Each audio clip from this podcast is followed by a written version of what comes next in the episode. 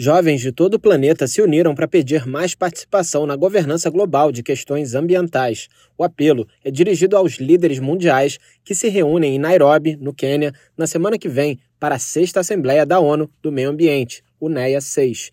A Assembleia Ambiental da Juventude, realizada no último fim de semana, consolidou inspirações, ideias e recomendações dos jovens em uma declaração que será usada para influenciar os países durante a UNEA 6 o principal órgão mundial de tomada de decisões sobre o meio ambiente. A pesquisadora e ativista brasileira Amanda de Souza, de 21 anos, participou da atividade, que, segundo ela, foi marcado por um clima de apreensão, mas também de muita esperança. Ela destacou o pedido para que a participação dos jovens tenha um caráter permanente e institucional. É, a gente tem um documento final com todos os nossos pedidos e o que a gente mais conversou sobre na Assembleia Juvenil e um desses pontos é que a Assembleia Juvenil se torne, é, seja institucionalizada na UNEA. Então, que não seja uma coisa pontual, que faça parte do, da estrutura de como a Assembleia é organizada. A jovem brasileira afirmou que o pedido tem sido bem recebido por diversos países,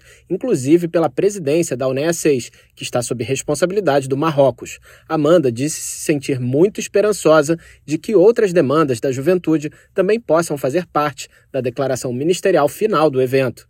Sobre as resoluções que mais têm atraído a atenção e motivação dos jovens, Amanda destacou o texto Ações Multilaterais Eficazes, Inclusivas e Sustentáveis para a Justiça Climática, apresentada pelo Sri Lanka. Para a gente da juventude, isso é uma coisa muito importante, a justiça climática, entender como populações indígenas, negras, mulheres, crianças são desproporcionalmente afetadas pela mudança climática. Então, essa é uma que a gente tem colocado muitos esforços Segundo ela, os jovens estão realizando reuniões com a delegação do país para contribuir com a proposta. Outro texto que cativou os jovens é a proposta de dar direitos legais à natureza, liderada pela Bolívia. Para Amanda, essa resolução é muito interessante, mas também muito desafiadora no âmbito internacional, pois muitos países não estão de acordo com o texto.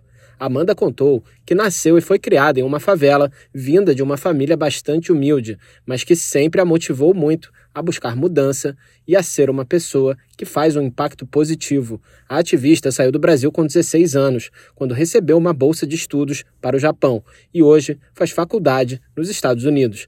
Ela diz que o seu ativismo ambiental começou a se deparar com notícias de eventos climáticos extremos que afetaram sua família no Brasil. Nesse período que eu passei fora, eu comecei a ver as coisas mudando drasticamente.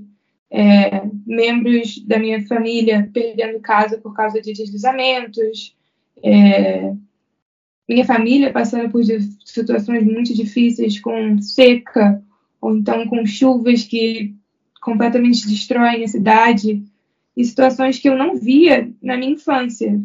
É, eu via essas situações se agravando muito. E essa foi a minha motivação para entrar nessa luta, para entrar no ativismo.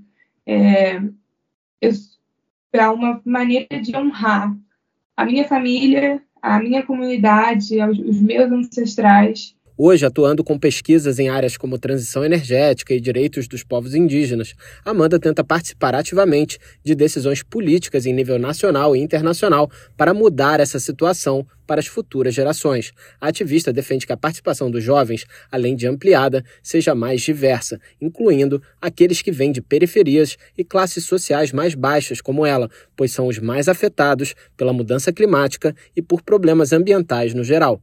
Da ONU News em Nova York, Felipe de Carvalho.